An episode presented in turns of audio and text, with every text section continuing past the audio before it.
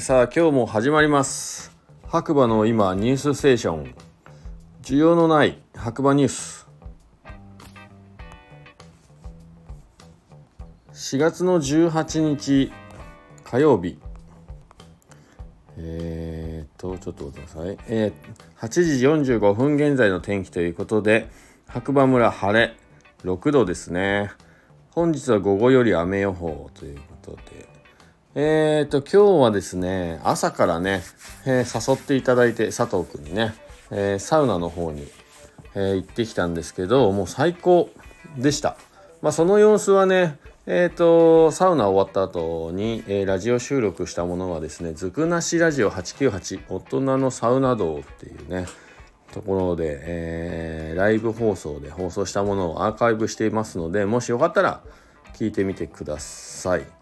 まあ、とにかくねセルフビルドであそこまでねサウナが作れるんだっていうね森を切り開いて5年ぐらいかけて作ったって言われてたんですけどもうすごかったですね。はい。是非興味ある方は一回行っていただければなーなんて思います。でニュースいきたいと思います。白馬の今朝刊新聞ということでサブルーム白馬でサウナ日でまとめた白馬バレーの日帰りサウナマップをアップしましたということで書いてあります。こちらにね、昨日行ったところもね、載ってると思いますんで、ぜひ、えー、チェックしていただければなと思います。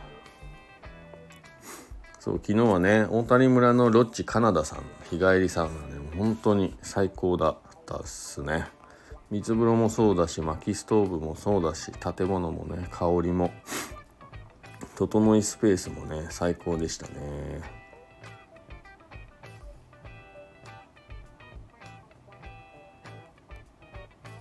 うんうん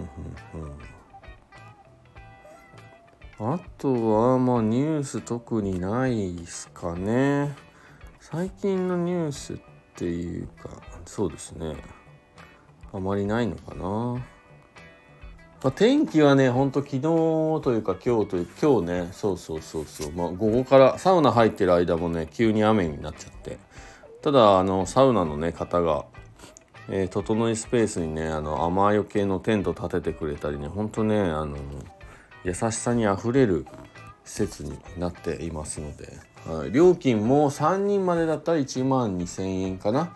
で1人増えるごとに4名以上は2500円ずつプラスされるって感じでしたかね。はい、で今ここにある茶道漫画茶道をね今ね読んでるんですけどまあ面白いです。で最近ドラマもね、えー、初めて原田泰造さんがね出てるドラマ見てるんですけどまあまあまあまあドラマというかなんというか、うん、そういう感じですね。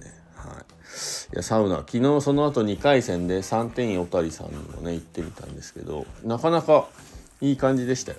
はい、個人的には。なんか水風呂が、えー、冷泉でそんなに冷たくないって書いてあったんですけども、思ってたよりは冷たくて。で、ヒノキ、古代ヒノキ湯って書いてあって、千年ヒノキで多分作ったのかな。